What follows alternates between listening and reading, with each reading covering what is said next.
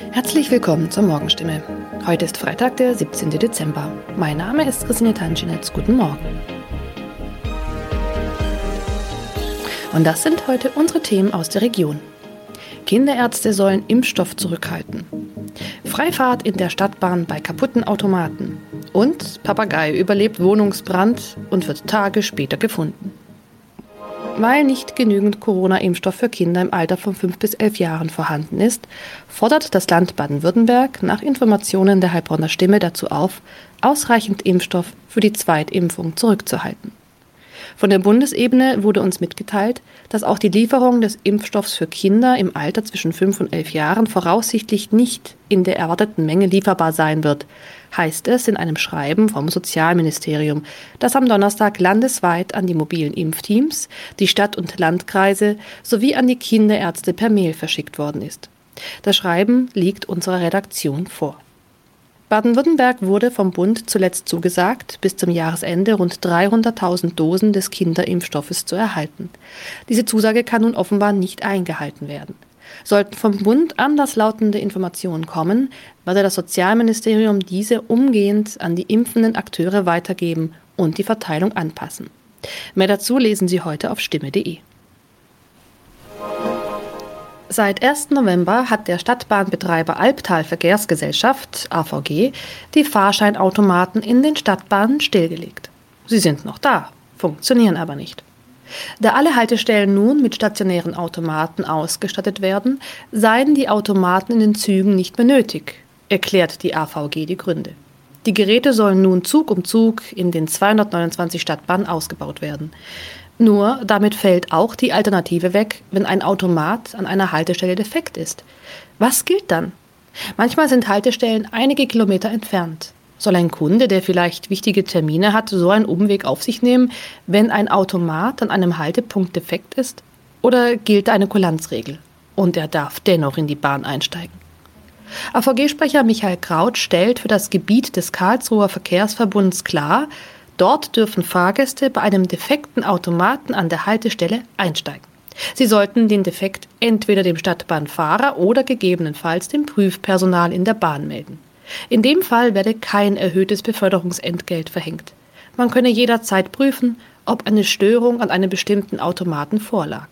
Auch im Heilbronner Hohenloher Haller Verkehrsverbund gilt diese Kulanzregel. Mehr dazu lesen Sie auf stimme.de.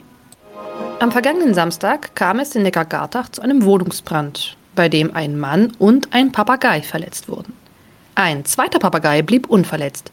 Später stellte sich heraus, dass sogar ein dritter Papagei in der Wohnung sein müsste. Wenige Tage nach einem Hausbrand in Heilbronn haben Feuerwehrleute einen überlebenden Papagei aus einer betroffenen Wohnung gerettet. Ein aus der Wohnung geretteter Papagei wurde zudem vorsorglich einer Tierklinik übergeben. Der andere Vogel blieb am Samstag unverletzt. Doch damit war das Papageienproblem noch nicht gelöst. Denn am vergangenen Dienstag habe sich der verletzte Bewohner bei der Polizei gemeldet und mitgeteilt, einer seiner insgesamt drei Papageien müsste sich eigentlich noch in der Wohnung befinden. Tatsächlich entdeckten die Einsatzkräfte nach langer Suche den Vogel. Später konnten sie das Tier wohlbehalten an den Besitzer übergeben, wie es heißt. Soweit die Nachrichten aus der Region. Übrigens, die Corona-Fallzahlen in Stadt und Landkreis Heilbronn bleiben auf hohem Niveau, sind in den letzten Tagen aber deutlich zurückgegangen. Bleibt das so, wird am Sonntag die Ausgangssperre für ungeimpfte aufgehoben. Ob das eintrifft, erfahren Sie auf jeden Fall aktuell auf stimme.de.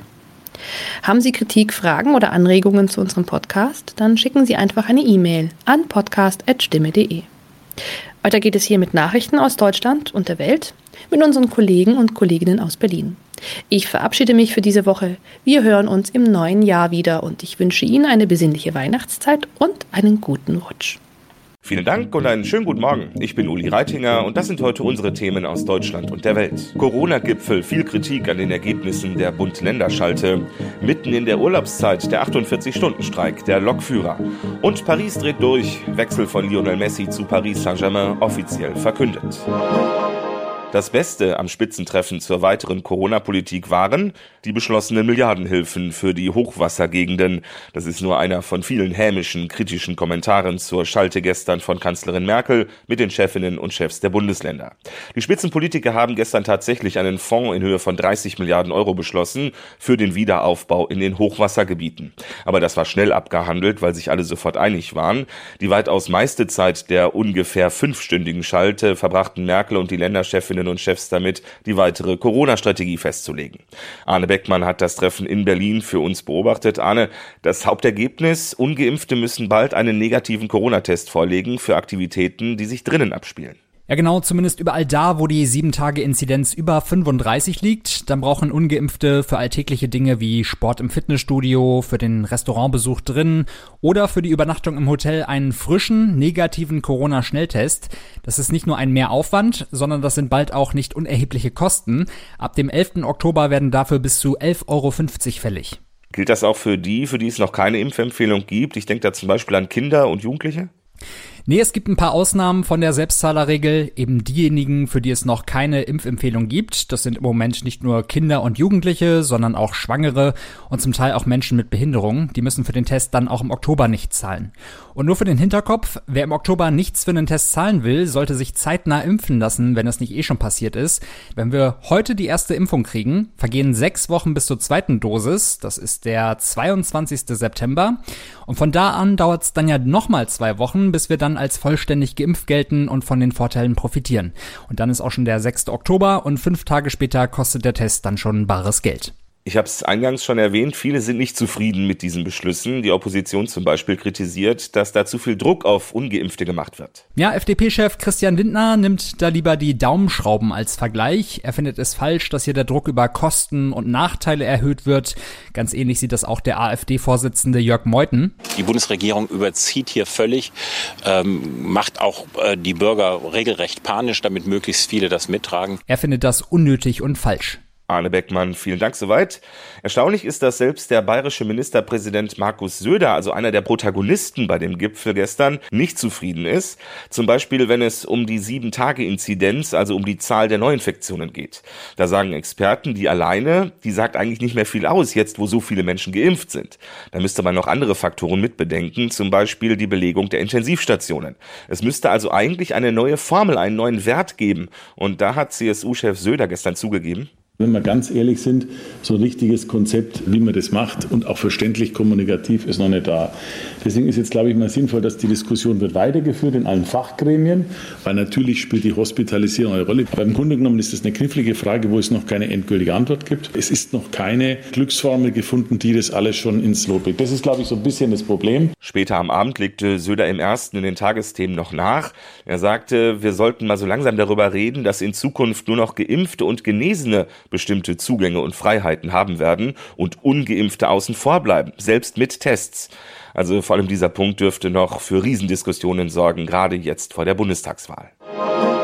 Für Menschen, die auf die Bahn angewiesen sind, haben schwierige 48 Stunden begonnen. Die Lokführergewerkschaft GDL hat ihre Mitglieder bis Freitag früh zum Streik aufgerufen und die kommen dem Aufruf seit 2 Uhr heute Nacht nach.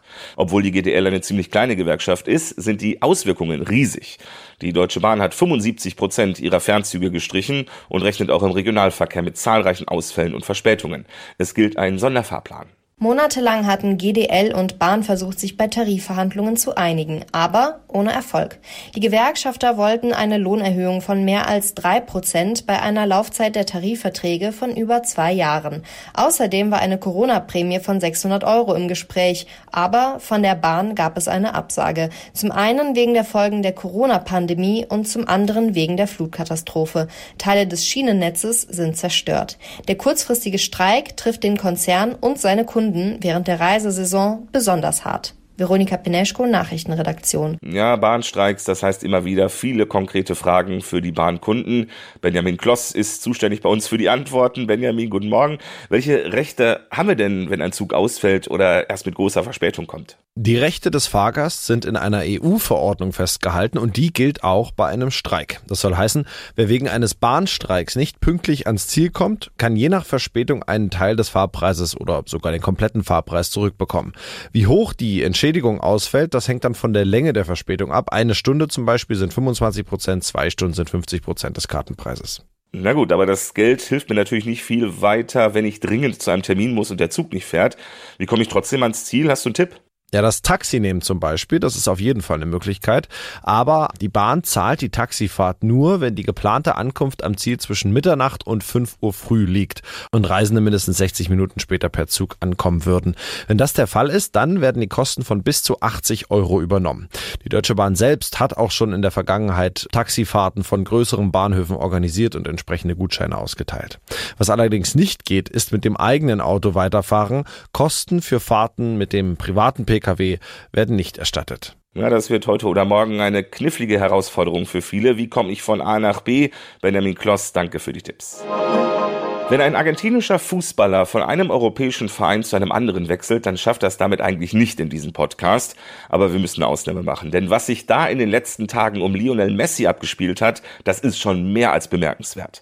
Am späten Abend wurde es dann auch offiziell verkündet. Der wohl immer noch beste Spieler der Welt wechselt vom FC Barcelona zu Paris Saint-Germain. In beiden Städten wird dieser Wechsel des Jahres sehr emotional begleitet.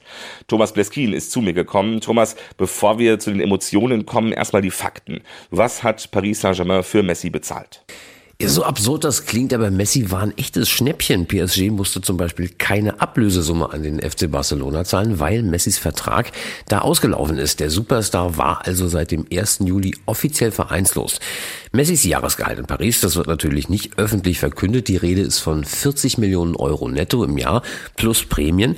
Sein Vertrag läuft zwei Jahre mit der Option für eine weitere Saison. Und Messi trägt bei Paris Saint-Germain übrigens die Nummer 30, wie beim Start seiner Profikarriere 2004 beim FC Barcelona. Denn Neymar wollte seine Nummer 10 nicht abgeben. Soweit die Fakten, fast noch spektakulärer das Drumrum. Wie wurde Messi in Paris empfangen? Also wie eine Mischung aus Staatsmann und Rockstar. Messi war gestern Nachmittag in Paris gelandet am Flughafen, da haben schon hunderte begeisterte Fans gewartet. Vor dem Stadion von Paris Saint-Germain haben Tausende gefeiert. Vor dem Krankenhaus, in dem Messi den Medizincheck absolviert hat, standen sie auch noch. Und schließlich auch noch vor dem Nobelhotel, in dem Messi übernachtet. Die Autokolonne von Messi wurde die ganze Zeit von einer Polizei eskortet, begleitet und bewacht. Also ich kann mich nicht erinnern, erinnern, dass ein einziger Fußballer schon mal für so eine Begeisterung gesorgt hat. Ganz anders die Gemütslage natürlich in Barcelona. Hier hatte sich Messi am Sonntag ja tränenreich verabschiedet und die Fans weinen immer noch. Es ist schon erstaunlich, was dieser gerade mal 1,70 Meter kleine Mann für Emotionen auslösen kann. Jetzt muss er nur noch für die Titel sorgen bei Paris Saint-Germain. Thomas Bleskin, vielen Dank. Der Tipp des Tages heute für alle, die jetzt schon an später denken. Was kann ich heute schon tun, damit die Knochen auch im Alter stabil bleiben, damit Osteoporose kein Thema ist? Der Volksmund sagt, viel Milch trinken und Quark und Käse essen. Aber stimmt das überhaupt? Thomas Brockt, vielleicht kennst du das ja auch aus deiner Kindheit. Meine Mutter hat zumindest immer gesagt, schön Milch trinken, damit die Knochen stark werden. Hatte sie recht? Was ist da dran? Naja, ganz falsch ist es nicht. Im Gegenteil, in Milch und Milchprodukten ist sehr viel Kalzium und dieser Mineralstoff, der ist ganz wichtig für stabile Knochen. Dazu nochmal eine Zahl. Etwa 98 Prozent des gesamten Kalziums im Körper sind in den Knochen gebunden. Aber damit das Kalzium dort überhaupt eingebaut werden kann, ist auch etwas anderes sehr wichtig, nämlich Vitamin D. Davon ist zum Beispiel viel in Fisch, also besonders fetter Seefisch wie etwa Hering oder Lachs. Wenn man das isst, das hilft den Knochen auch sehr. Und Vitamin D bildet der Körper auch über UV-Strahlung, also wenn die Sonne scheint und vor allem im Sommer. Also Freunde, runter vom Sofa, raus an die frische Luft und am besten gleich noch die Laufschuhe anziehen. Ja, genau, Bewegung, die ist ganz wichtig. Körperliche Belastung sorgt sozusagen für Stress, auf den die Muskeln und die Knochen dann reagieren. Sie bauen sich auf, werden kräftiger, um eben in Zukunft besser mit so einer Belastung fertig zu werden. Also Sport hilft oder auch schon mal ein einfacher Spaziergang und eben die richtige Ernährung mit Milchprodukten. Besonders viel Kalzium ist übrigens in Hartkäsesorten wie Parmesan oder Emmentaler. Auch viele Gemüsesorten liefern Kalzium, zum Beispiel Grünkohl, Spinat oder Brokkoli. Und das weiß vielleicht auch nicht jeder in Mineralwasser, da ist auch Kalzium drin. Also man kann jetzt schon viel tun, damit man im Alter nicht gebrechlich wird und das im wahrsten Sinne des Wortes. Thomas Bockt, vielen Dank. Und auch das noch, eine Raststätte in Ostfrankreich. Es ist mitten in der Nacht, es regnet in Strömen. Ein Krankenpfleger macht Raucherpause. Auf einmal sieht er eine Frau auf Knien, schreiend. Natürlich läuft der 21-Jährige direkt zu ihr. Was ist los? Schnell erfasst er die Situation und wird zum Geburtshelfer. Die Frau hat Wehen. Der Krankenpfleger hilft ihr bei der Geburt und überreicht das Baby dem Vater, der wahrscheinlich ziemlich hilflos daneben steht. Und damit nicht genug, die Frau war schwanger mit Zwillingen. Und auch das zweite Kind bringt der Helfer zur Welt, auf der Straße, mitten in der Nacht, im strömenden Regen. Das zweite Kind musste auch noch wiederbelebt werden, aber mittlerweile geht es Mutter und Kindern gut. Der Vater soll noch ziemlich wackelig auf den Beinen sein, hört man. Das war's von mir. Ich bin Uli Reitinger und wünsche Ihnen einen schönen Tag. Tschüss, bis morgen.